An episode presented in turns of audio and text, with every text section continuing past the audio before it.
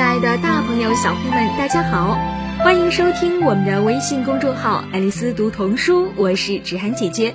在这个公众号中，芷涵姐姐将为小朋友们播讲生动有趣的中英文绘本故事，希望孩子们通过我们的故事养成热爱阅读的好习惯。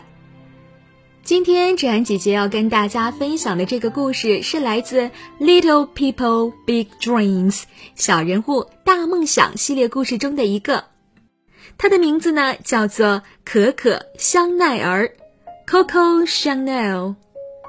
每当提起香奈儿香奈儿，你会想到什么呢？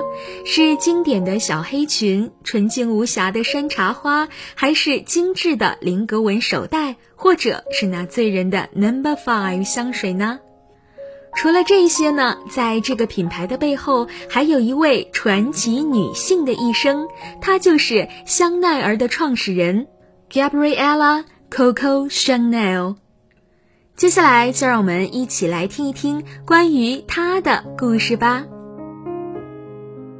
This is the story of a French girl called Gabriella. When she was little, Gabriella lived in an orphanage. 这是一个叫 Gabriella 的法国女孩的故事。在 Gabriella 很小的时候，她就在孤儿院生活。The nun thought Gabriella was very strange. She was different, and they didn't like it. 在那儿的修女们呀，都认为她非常的奇怪，她有点和别人不一样，所以呢，那些修女们都不喜欢她这样。Gabriella was different. While the other girls played, she liked to sew with a needle and thread. Gabriella，她确实非常的与众不同。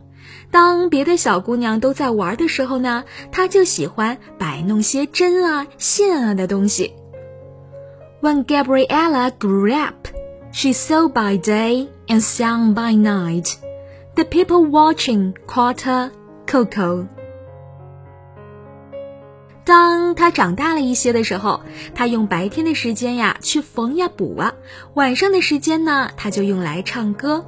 而那些喜欢听他唱歌的人都把他叫做 Coco。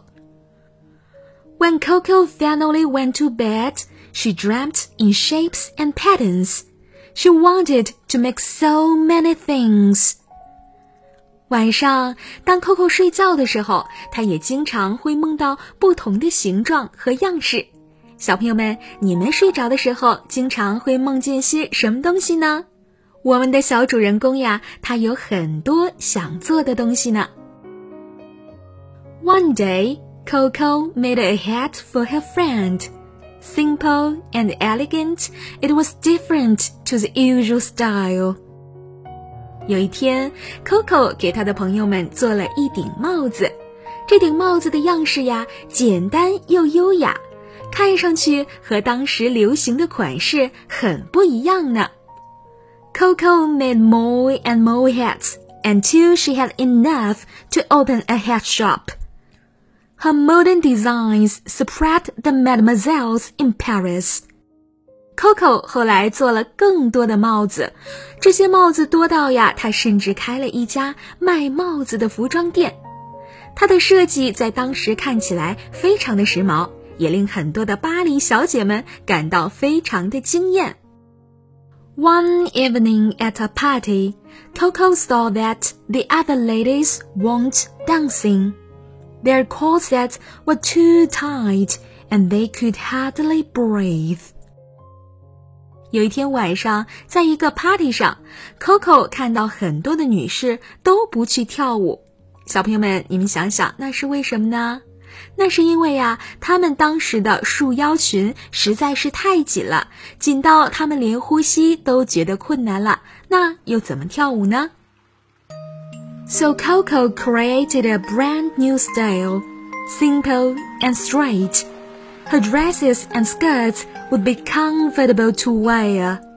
因此呢，Coco 就设计了一种新裙子，简单的直筒裙。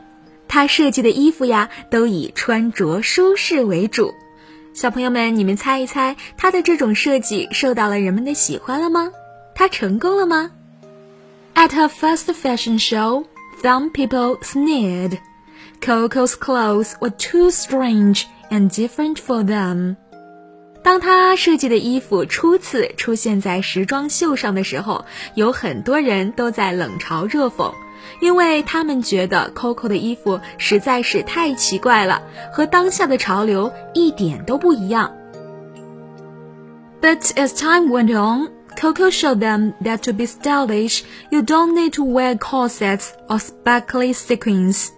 但是呀，随着时间的推移，Coco 证明了，想要精致时髦，你不一定非要穿着紧身的衣服或者那些闪闪发亮的衣服。and being different might make other people think differently too. 有时候与众不同，也许会让别人耳目一新。That's why everyone now remembers the young Gabriella as the great designer Coco Chanel. 这也是为什么，直到现在，Gabriella 作为伟大的设计师，一直能被人们所记住。她就是可可香奈儿。小朋友们，这是一个真实的故事。可可香奈儿一八八三年出生于法国，在她六岁的时候，母亲离世，父亲更是丢下她和四个兄弟姐妹。那么他们呢，是在孤儿院长大成人。一九一四年，Coco 开设了两家时装店。影响后世深远的时装品牌 Chanel 宣告正式诞生。一九五四年，Coco 重返法国，以她一贯的简洁自然的女装风格，迅速再一次虏获一众巴黎侍女。小朋友们，在这个故事中的 Coco Chanel，她小的时候呢，在孤儿院长大。我们读过了她的经历，就了解到，她其实也和我们一样，都是平凡的小女孩，但是她却通过自己的努力，完成了不平凡的大梦想。小朋友们，你有什么梦想呢？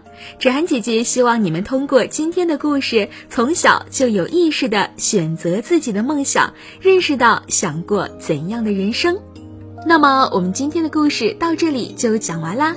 欢迎你把你的梦想写在文章末尾的留言区，告诉芷涵姐姐吧。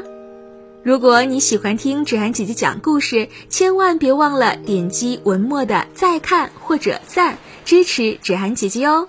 我们的故事也同步在爱丽丝读童书的荔枝电台、喜马拉雅、蜻蜓电台同步播出。当然啦，微信公众号一直是我们的第一发布平台。孩子们，我们下期节目再见。小宝贝，蔚蓝的夜